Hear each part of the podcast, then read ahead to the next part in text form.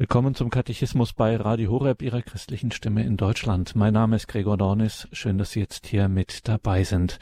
40 Tage nach Weihnachten, am 2. Februar, feiert die Kirche ein besonderes Fest. Hier wird etwas ganz Besonderes, ganz außerordentlich und richtig feierlich gefeiert. Und dieses Fest nennt die Kirche Darstellung des Herrn. Ganz ehrlich, nur die wenigsten wissen da wirklich Bescheid, was es mit diesem Fest auf sich hat. Wenn man im Internet ein bisschen bisschen schaut, dann findet man die unterschiedlichsten Bezeichnungen, die es neben Darstellung des Herrn noch gibt. Maria Lichtmess, Maria Reinigung, Begegnung des Herrn und noch vieles weiteres. Auch da wird man nicht so richtig schlau daraus. Deswegen wollen wir mal schauen, was an diesem Tag gefeiert wird, was der Kirche an diesem Tag besonders wichtig ist. Und dazu haben wir heute hier in dieser Sendung zu Gast Dr. Achim Dittrich, Priester des Bistums Speyer und er arbeitet auch als wissenschaftlicher Mitarbeiter am Instituto Marianum in Regensburg. Wir haben ihn nun am Telefon. Grüße Gott, Dr. Dittrich. Ja, grüß Gott. Liebe Hörerinnen und Hörer, schauen Sie in die Details zu dieser Sendung im Tagesprogramm. Achim Dietrich hat viel publiziert und er hat auch das Marienlexikon, das große sechsbändige Marienlexikon für jedermann kostenlos online zugänglich gemacht. Schauen Sie dazu in die Details zu dieser Sendung im Tagesprogramm auf horeb.org. Dr. Dietrich, gehen wir gleich direkt hinein. Darstellung des Herrn, 2. Februar. Was feiert die Kirche an diesem Tag? Ja, das ist ein wichtiges, letztendlich doch auch weihnachtliches Fest, also das noch zum Festkreis von Weihnachten gehört. Ja, dieses Anfanghafte ist da ganz stark vertreten, egal wie man jetzt äh, den Titel wählt. Es schließt die Weihnachtszeit definitiv ab. Ja, ist auch nach wie vor wird es so gehandhabt, also dass eigentlich auch selbst in Kathedralkirchen, äh, Bischofskirchen bis zu diesem Fest äh, Maria Lichtmess, Darstellung des Herrn, auch die, die Krippen noch stehen. Der Weihnachtsbaum, der Christbaum schafft es meistens nicht so lange, die Nadeln zu halten. Aber äh, das ist also nach wie vor legitim, auch wenn die Liturgiereform eigentlich die Weihnachtszeit deutlich verkürzt hat, also mit äh, Taufe des Herrn, das ist also der Sonntag nach Heilige Drei Könige, Epiphanie. Ja, haben wir da so einen Übergangsbereich, einen halboffiziellen, und dieses Fest eben beschließt den. Ist auch so in unseren Breitengraden von, von den natürlichen Gegebenheiten, was die Jahreszeit angeht, ähm, ja, ebenfalls so ein, ein Punkt, wo dann wirklich der Winter langsam zurückbleibt und die Perspektive auf das neue Jahr, auf das äh, nahende Frühjahr äh, eröffnet wird. Also früher war das auch ein Lostag und ein großer, äh, also für die ganzen äh, Jahresangestellten, Tagelöhner und Hausknechte und Mägde und so Sachen, wurden alle immer bis Maria Lichtmess äh, angestellt und danach war dann entweder Bestätigung an der Arbeitsstätte oder Wechsel, also ein Tag auch mit großer Bewegung in der früheren Gesellschaft. Ja, geistlich, religiös Darstellung des Herrn also ist etwas äh, ja, künstlich. Ähm, es ist vom biblischen Zeugnis her, das zugrunde liegt im Lukasevangelium, also dass Maria und Josef äh, Jesus im Tempel darstellen, präsentieren äh, als den Erstgeborenen, korrekt, also liturgisch, biblisch, aber ja eigentlich für unsere Vorstellungswelt ähm, Darstellung, also dass er ihn halt so darstellt als äh, ein Schauspieler, das äh, widerspricht eigentlich so ein bisschen unserem normalen Sprachgebrauch. Deswegen finde ich es nach wie vor auch gut, wenn man gleichzeitig Maria Lichtmess sagt. Ähm, es ist klar, es ist auch ein Marienfest, also es ist ein Herrenfest. Äh, Christus steht im Zentrum, aber ähm, wie an Weihnachten kann man also diese Christusfeste eben nicht denken ohne Maria, auch nicht ohne Josef, der ja immer der treue und fromme Begleiter ist. Aber vielleicht schauen wir gerade mal auf den Inhalt des Festes, also um was geht es. Ähm, zugrunde liegt eben das zweite Kapitel des Lukas-Evangeliums, wo nach den Geschehnissen in Bethlehem, also der Geburt, der Begegnung mit den Hirten, äh, der Lobpreis der Engel, dann eben deutlich wird, also das Kind wird ähm, beschnitten am achten Tag.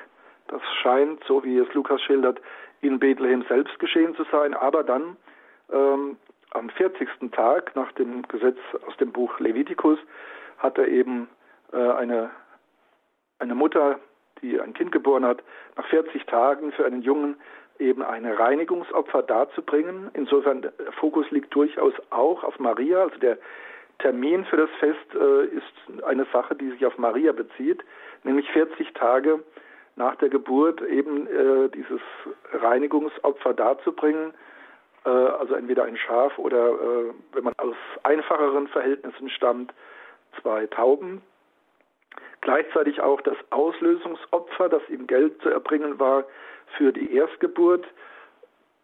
Ja, das wird, äh, das ist uns nicht so im Bewusstsein, weil es auch in der darstellenden Kunst äh, unterschlagen wird meistens und auch bei, bei Lukas nicht ausdrücklich erwähnt wird. Allerdings im Buch Leviticus, das die Grundlage ist für die, diese Vorschriften, also das Gesetze des Mose, wie es hier bei Lukas heißt. Also jede männliche Erstgeburt soll dem Herrn heilig genannt werden und durch ein Opfer ausgelöst werden und eben die beiden Tauben als Reinigungsopfer. Maria und Josef kommen mit dem Kind also nach Jerusalem, das ja nicht weit entfernt ist von Bethlehem, also es ist eine kurze Strecke, und möchten diese, diese Gesetzesvorschrift vollziehen. Und dann kommt es eben zur, also sie wollen den Herrn, sie wollen das Jesuskind im Tempel darstellen, dem Herrn, also dem himmlischen Vater präsentieren. Präsentatio, Darstellung des Herrn. Ja, sie begegnen im Tempel einem alten Mann namens Simeon. Deswegen äh, heißt dieses Fest auch in der Orthodoxie im Osten ähm, Hyperpante, also das bedeutet Begegnung. Simeon ist eine ganz zentrale Gestalt äh, bei diesem Festgeheimnis. Er steht für das Volk Israel, den alten Bund, der in Erwartung ist, in langer Erwartung, in Sehnsucht nach der Ankunft des Messias, des Herrn. Und Simeon wird geschildert als ja, frommer, wartender, gläubiger, gerecht und erfüllt vom Heiligen Geist. Und der Geist hat ihm offenbart, dass er den Tod nicht schauen wird, ehe er den Gesalbten des Herrn, den Christus, gesehen hat. Und der Geist ist es auch, der ihn in den Tempel führt, als Maria und Josef das Kind bringen. Und ja, man kann sich das wirklich bildhaft sehr, sehr schön vorstellen. Oder die Kunst hat es dann auch äh, dargestellt. Also der alte Herr Simeon nimmt das Kind in seine Arme, hebt es empor, preist Gott mit einem Hymnus, der also der kirchlichen Liturgie auch sehr wichtig ist, das berühmte Nunc Dimittis, also das in die Abendliturgie, in die äh, komplett eingegangen ist. Nun lässt du Herr deinen Knecht, wie du gesagt hast, in Frieden scheiden. Denn meine Augen haben das Heil gesehen, das du vor allen Völkern bereitet hast. Ein Licht, das die Heiden erleuchtet, Herrlichkeit für dein Volk Israel. Also Simeon bricht in Jubel aus, in einen Jubelhymnus. Endlich erfüllt sich die, ja, die Versprechung des Herrn, dass er noch erlebt, dass ja, der Messias geboren wird der Messias, der nicht nur Israel das Heil bringt, sondern allen Völkern und die Heiden erleuchtet, ist aus so einer ganz weite, menschheitsumfassende Perspektive, ein wunderschöner Hymnus. Ja, Simeon segnet das Kind, Maria, Josef und gibt Maria noch ein Wort mit auf den Weg, ja, das auch ähm, ja, ernst ist. Erster Jubel über das Kind, aber dann auch ernst gerade im Hinblick auf Maria. Also Jesus äh, wird eben nicht allgemeine Zustimmung finden. Er wird der Eckstein sein, an dem sich die Geister scheiden, der verworfene Eckstein, von dem sich auch viele abwenden, dem viele widersprechen, andere aber werden aufgerichtet und ähm, kommen zum Glauben. Und dann auch ein Wort für Maria selbst. Dir selbst wird ein Schwert durch die Seele bringen. Also ja, Freude und Ernst sind hier eng beisammen. Auch hier ist jetzt wieder Maria äh, im Vordergrund. Also er spricht äh, Maria an und gibt ihr auch für sie persönlich eine Ankündigung, also dass sie darauf gefasst ist, dieses Kind, dieser Mann wird dann eben Freude bringen durch das Evangelium, aber es wird für sie persönlich auch ein schwerer Leidensweg gehen, ein schmerzhafter, dieses anschauliche Bild des Schwertes, das durch die Seele dringt. Das ist also gerade im, im Bayerischen, in Österreich, äh, aber auch in anderen Ländern findet man viele Darstellungen, wo Maria unter dem Kreuz steht mit einem echten, aber symbolisch gemeinten Schwert in der Brust, das ihr durch die Seele dringt. Ja, dann gibt es noch neben dem Simeon, der also besonders profiliert ist, eine zweite Gestalt, auch noch ein, eine Seniorin. Also der Simeon steht für die Altersweisheit Israels, aber das ist nicht isoliert, ein Mann, sondern er wird ihm eine Frau an die Seite gestellt, die Prophetin Hannah, die sehr genau geschildert wird als Tochter Penuels, äh, abkünftig aus dem Stamm Ascher, hochbetagt, dann später wird sie mit 84 Jahren genau äh, eingestuft, also altersmäßig, und dass sie eben verheiratet war und nach sieben Jahren dann Witwe wurde. Und sie muss vom Geist nicht in den Tempel geführt werden, weil sie Tag und Nacht im Tempel äh, verweilt mit Fasten und Beten, also eine asketische, stark kontemplative Frau. Wie Simeon wartet sie auf die Erlösung Jerusalems. Ja, sie preist Gott und weist die Umstehenden äh, im Tempel auf dieses Kind hin. Also wir haben hier auch ähnlich wie an, am Fest Heilige Drei Könige, Epiphanie, eine Offenbarung. Das Jesuskind wird also äh, offenbart, dass es der Messias ist, dass in ihm ja Gott seine Verheißung wahrmacht. Ja, und dann heißt es abschließend, die Eltern Jesu, also vollführen das Opfer, kehren äh, zurück nach Galiläa und ja, sie staunen über das, was über das Kind gesagt wird. Ja, soweit also die, dieser Abschnitt bei Lukas, der also das, die biblische Grundlage ist für dieses Fest und eine reiche Gestalt mit äh, tiefgründigem Geschehen und mehreren Teilnehmern. Also es ist eigentlich äh, verständlich, dass also in unserer Kirchengeschichte dieses Fest einen besonderen Status hat. Meines Erachtens hat es äh, davon einiges verloren. In früheren Zeiten wurde also dieses Fest mit viel größerer äh, Anteilnahme, auch volkstümlicher begangen. Heute ist es wirklich ein wenig in den Schatten geraten. Und was genau für Aspekte nochmal Erwähnung finden müssen, auch für unsere Zeit, das klären wir gleich hier in dieser Katechismus-Sendung mit Dr. Achim Dittrich zum Thema Fest, Darstellung des Herrn am 2. Februar, Maria Lichtmess.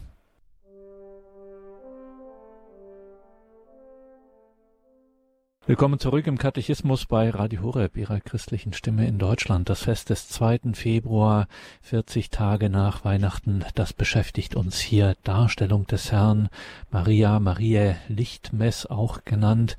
Pfarrer Dietrich, die zugrunde liegende biblische Geschichte, die wir in Lukas Kapitel 2 finden, äh, haben jetzt gerade von Ihnen gehört, wie viel da drin steckt. Also wie viel auch von wirklich hoher Bedeutung, Symbolik etc. sich hier in dieser Perikope, wie man so solche Bibelabschnitte auch nennt, äh, was sich hier so verdichtet. Das könnte man dann nochmal so in Kürze oder gerafft sagen, was jetzt die Kirche, was die, ich sag mal so, die Message von diesem Fest eigentlich ist für uns Gläubige? Also ich denke, es ist sehr wichtig für unser äh, Verständnis der Heiligen Schrift und der Kirche, ja, zu allen Zeiten, besonders im, im äh, Nazi-Deutschland, aber auch heute hört man wieder solche Töne, äh, unsere Verbundenheit mit, mit Israel, unsere Verbundenheit mit äh, dem Volk Israel, dem alten Bund, der ist unlösbar, auch wenn es einen, ja, also einen Bruch gibt, aber nicht einen Abbruch. Also es ist diese bleibende Verbindung, äh, die in diesem Fest auch stark begangen wird. Ähm, also Israel erwartet den Messias, den Herrn und es kommt auch der Herr nach Israel. Also es ist nicht eine Zäsur und Israel ist jetzt äh, vorbei und jetzt kommt was ganz Neues, sondern aus Israel, dem erwählten Volk, geht der Heiland hervor.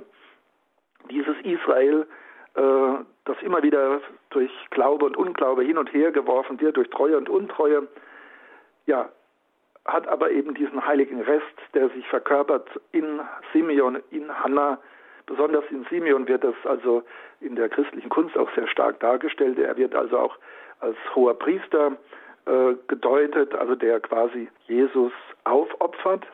Also äh, das ist auch eine altes, äh, eine fromme Interpretation dieses Geschehens. Ähm, in gewisser Weise ist es das auch. Also es werden ja die, es wird ja auch das Erstlingsopfer für den Erstgeborenen gebracht. Ähm, also insofern schon eine Aufopferung.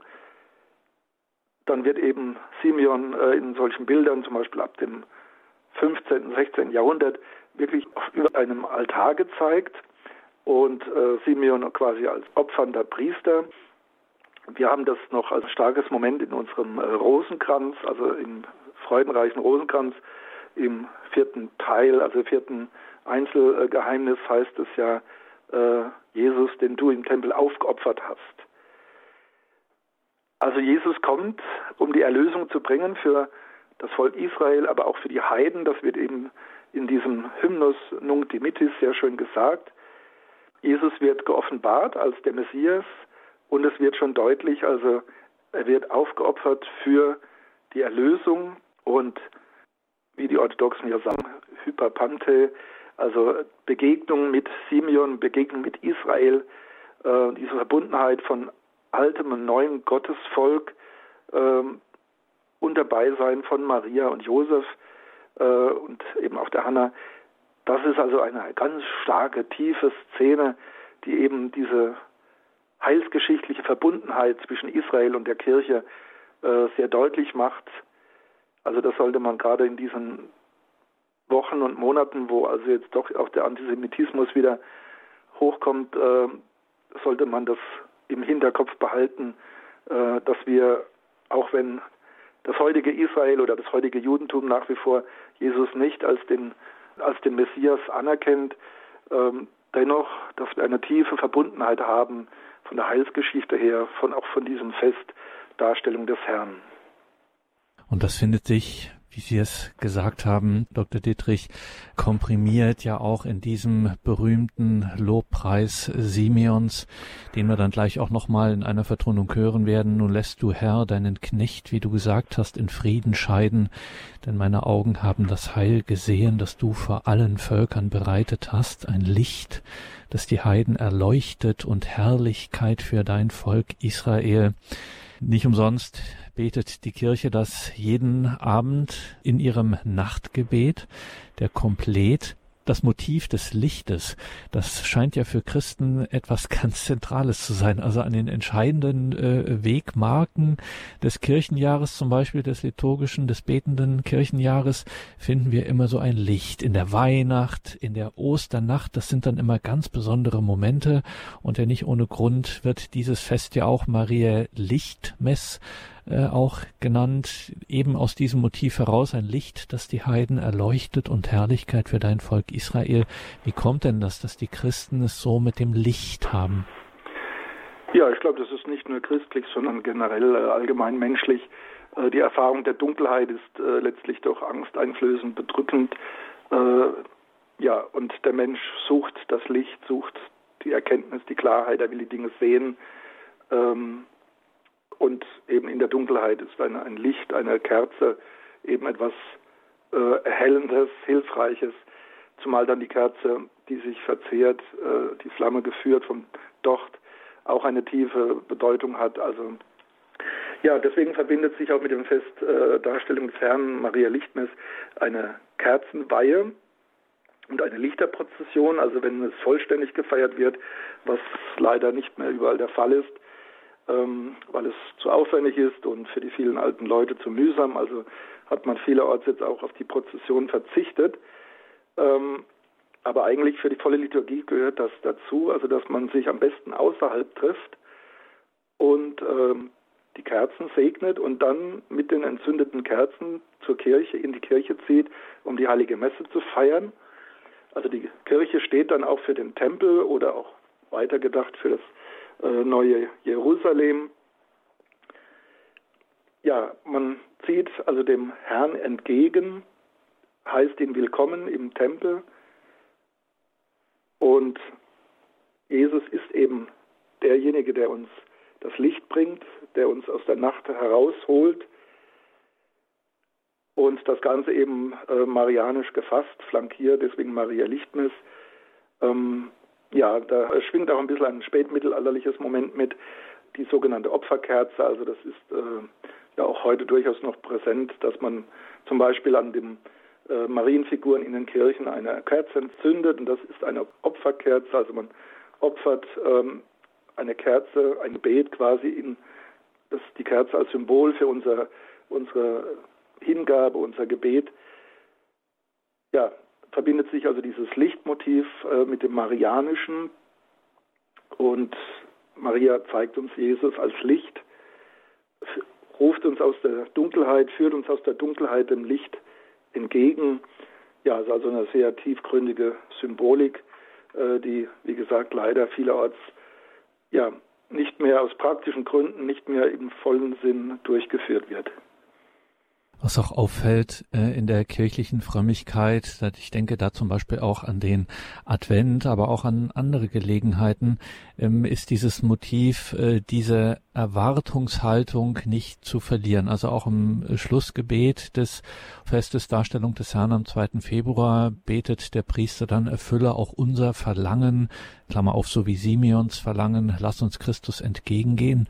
Man könnte sich ja auf die Position stellen, da ist ja schön, also wir, wir wissen ja jetzt Bescheid. Christus war da gewesen, äh, hat alles äh, gebracht und jetzt müssen wir eigentlich nicht mehr groß in Erwartung sein.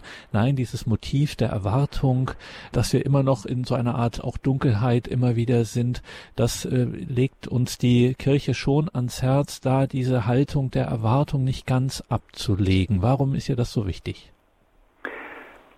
Ja, wir Christen leben ja immer in diesem Spannungsbogen von schon und noch nicht. Also äh, alles, was geschehen ist, heilsgeschichtlich, äh, ist auch tatsächlich chronologisch geschichtlich geschehen, aber äh, steht auch geistig in einem Raum, der eben nicht der Zeit unterworfen ist. Und so ist eben die Ankunft des Herrn sowohl ein zeitlich geschichtliches Geschehen, also kein mythologisches, sondern ein echtes in der Geschichte. Jesus wurde tatsächlich geboren, hat wirklich gelebt, ist wirklich gestorben, ist wirklich auferstanden. Aber gleichzeitig gibt es eben in der geistigen Sphäre ähm, ja das bleibende Moment, solange die, die Weltgeschichte, die Menschheitsgeschichte läuft, dass wir auf die endgültige Ankunft und Gemeinschaft mit Gott, mit dem Herrn warten.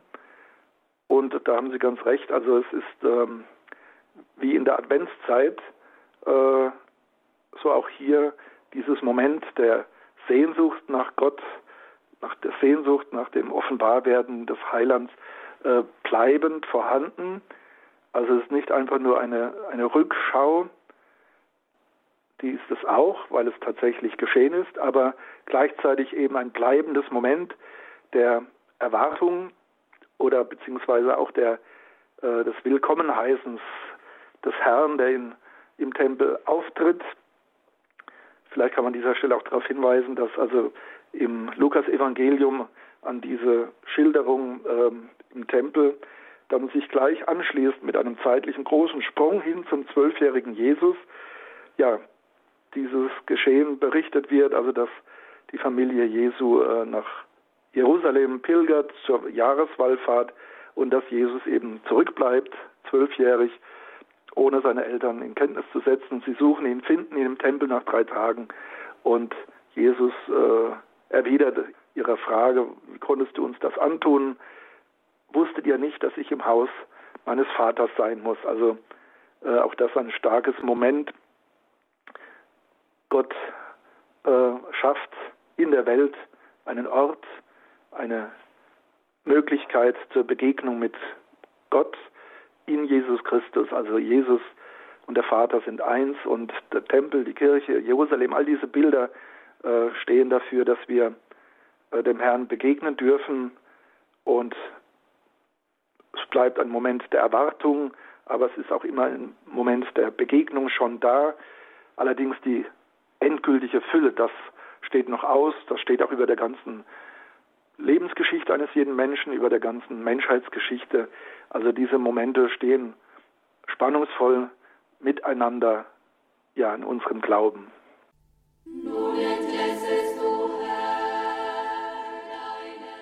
Gesungenes Gebet, gesungene Liturgie. Nun lässt du, Herr, deinen Knecht, wie du gesagt hast, in Frieden scheiden. Denn meine Augen haben das Heil gesehen, das du vor allen Völkern bereitet hast, ein Licht, das die Heiden erleuchtet und Herrlichkeit für dein Volk Israel.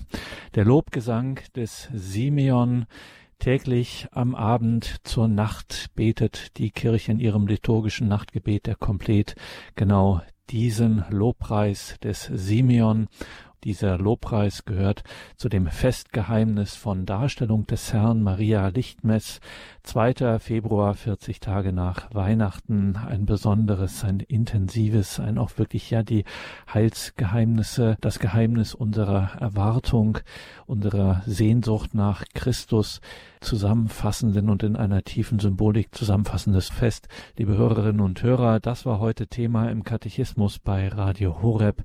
Wir waren im Gespräch mit Dr. Achim Detrich. Er ist Autor zahlreicher Bücher, Schwerpunkt Maria. Schauen Sie dazu in die Details zu dieser Sendung im Tagesprogramm auf horeb.org. Das sind wirkliche Empfehlungen, diese Bücher von Achim Dittrich. Schauen Sie dann auch in die Mediathek auf horeb.org. Dort können Sie diese Sendung natürlich nachhören. Teilen Sie unsere Beiträge auch gern in den sozialen Netzwerken. Liken Sie unsere Beiträge, machen Sie auf Radio Horeb aufmerksam und leisten Sie so einen ganz einfachen und simplen Beitrag zur Verbreitung des Evangeliums. Mein Name ist Gregor Dornes. Ich wünsche Ihnen weiterhin viel Freude hier im Programm. Um 17.15 Uhr geht es weiter mit der Reihe zum Nachdenken. Danke, Dr. Dietrich, dass Sie sich wieder die Zeit für uns genommen haben, dass Sie uns in dieses große und schöne, viel zu wenig bekannte Festgeheimnis des 2. Februars eingeführt haben. Und natürlich als Priester dürfen Sie auch heute nicht gehen, ohne dass wir nicht zuvor von Ihnen das Segensgebet, den Segen empfangen haben. Ja. Herr Jesus Christus, du bist das Licht der Welt. Du bist der Herr, der in die Welt gekommen ist, uns mit dem himmlischen Vater zu versöhnen, uns die Erlösung zu bringen, das Heil für Israel, Herrlichkeit und Lobpreis für die Heiden, für die alle Völker, ja, Licht und Heil. Wir danken dir und bitten dich, lass in dieser Zeit, wo erneut viele Dunkelheiten auftreten, dein Licht aufstrahlen, dass alle Völker in Frieden miteinander leben, dass alle Völker dich erkennen als die Liebe Gottes in der Welt. Das gebe der dreieinige Gott, der Vater, der Sohn und der Heilige Geist. Amen. Gelobt sei Jesus Christus. In Ewigkeit. Amen.